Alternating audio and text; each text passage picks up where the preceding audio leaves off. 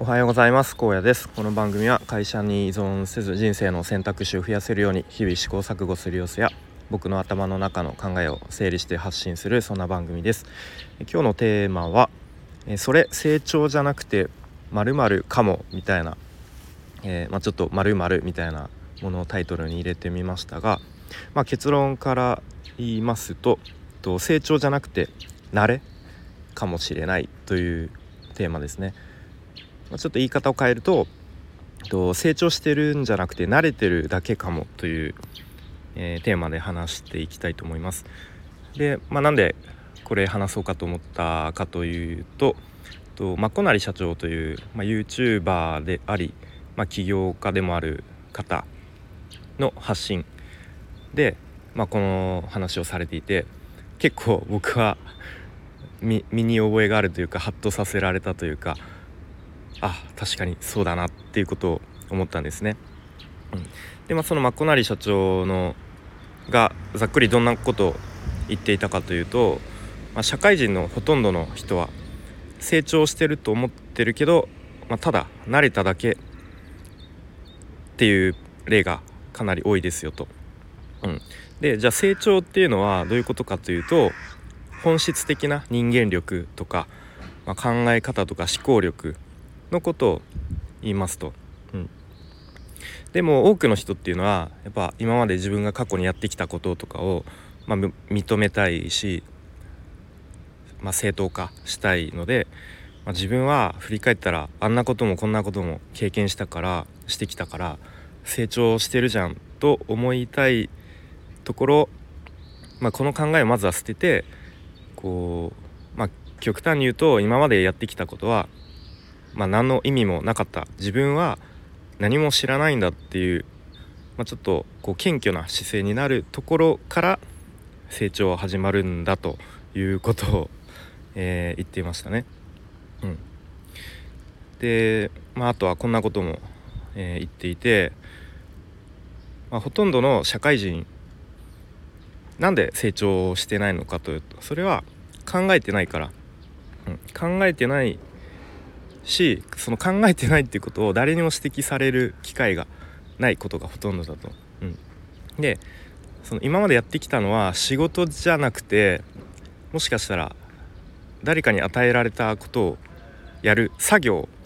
だったのではないですかと。うん、でも本来は答えのない問いをいかに解いていくかっていうことが成長につながるんだと。でまあ、その本質的な人間力とか思考力を磨いていけば一つの会社に依存しなくてもこうなんかどんな場所でも活躍できる人になれますよと、うん。まあ、そんな話がされていて結構僕もすごく思い当たる節があるというかあ自分もきっとそうだなと、うん。まあ、今僕は同じ会社にもう10年以上ですね、えーま、勤めてますけれどもまあ、確かにこう日々、まあ、あんまりこうなんかあこれやる時どうすればいいんだろうみたいのはあんまりなくなってきてあこうこの場面ではこう動けばいいよねとかこの場面はこういう対応すればいいよねみたいのがまあもうある程度分かっている。けれどもそれってきっと成長じゃなくてただその会社の中のやり方とか慣習とかなんとなくその決められたルールみたいのに慣れてきただけ。だと思いました。はい、うん、でじゃあ僕成長した機会ってあったかなっていうので思い出すのは会社の外の経験ですね、うん、で割と最近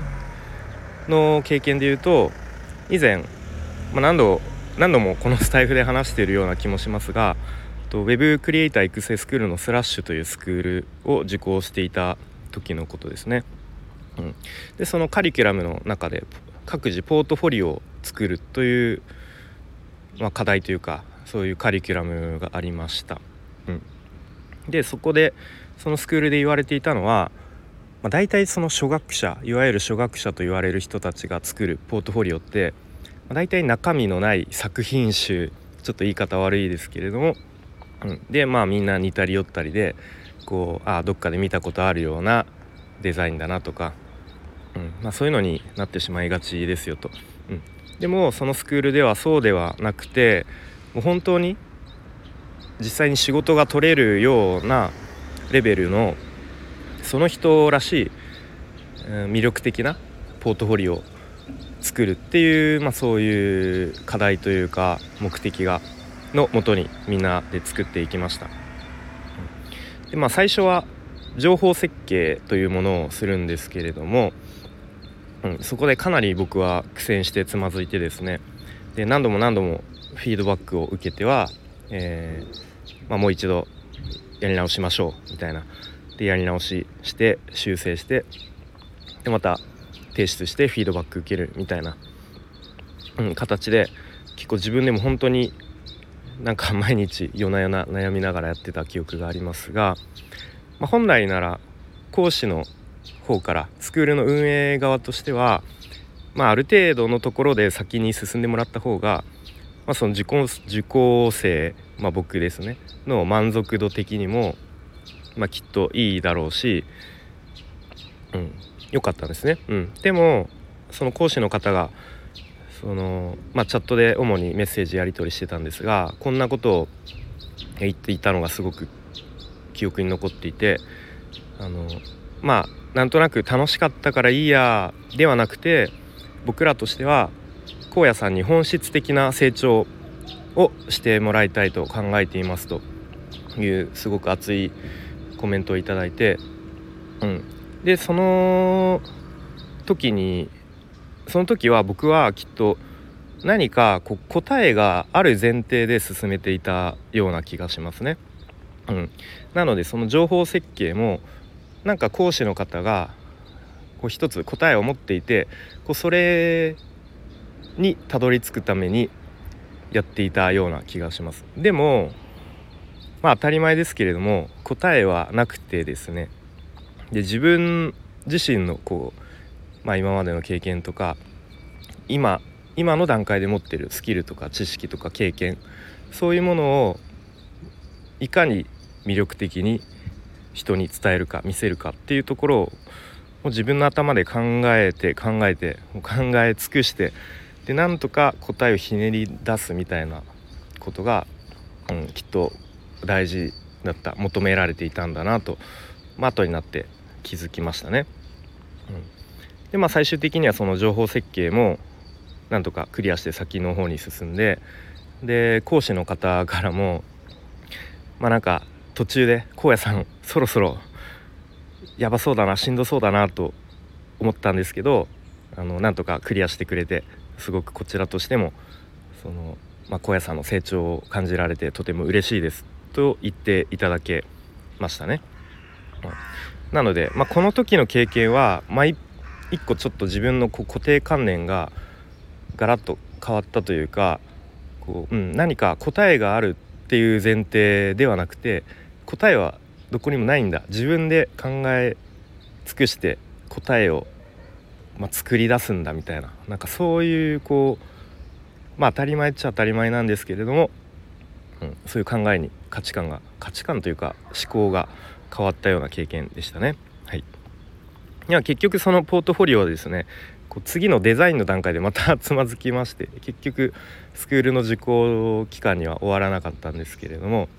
うん、まあちょっと、えー、話がそれそうなんで話戻すと、えー、まあ、その社会人の多くはですね、まあ、成長してるんじゃなくて慣れ慣れてるだけじゃないかというところで考え考えてみて、うん、で成長っていうのは本質的な人間力とかまあ、考え方とかそういう思考力ではないですかという、まあ、そのマッコナリ社長の配信発信を聞いて、まあ、自分ですごくこう考えさせられた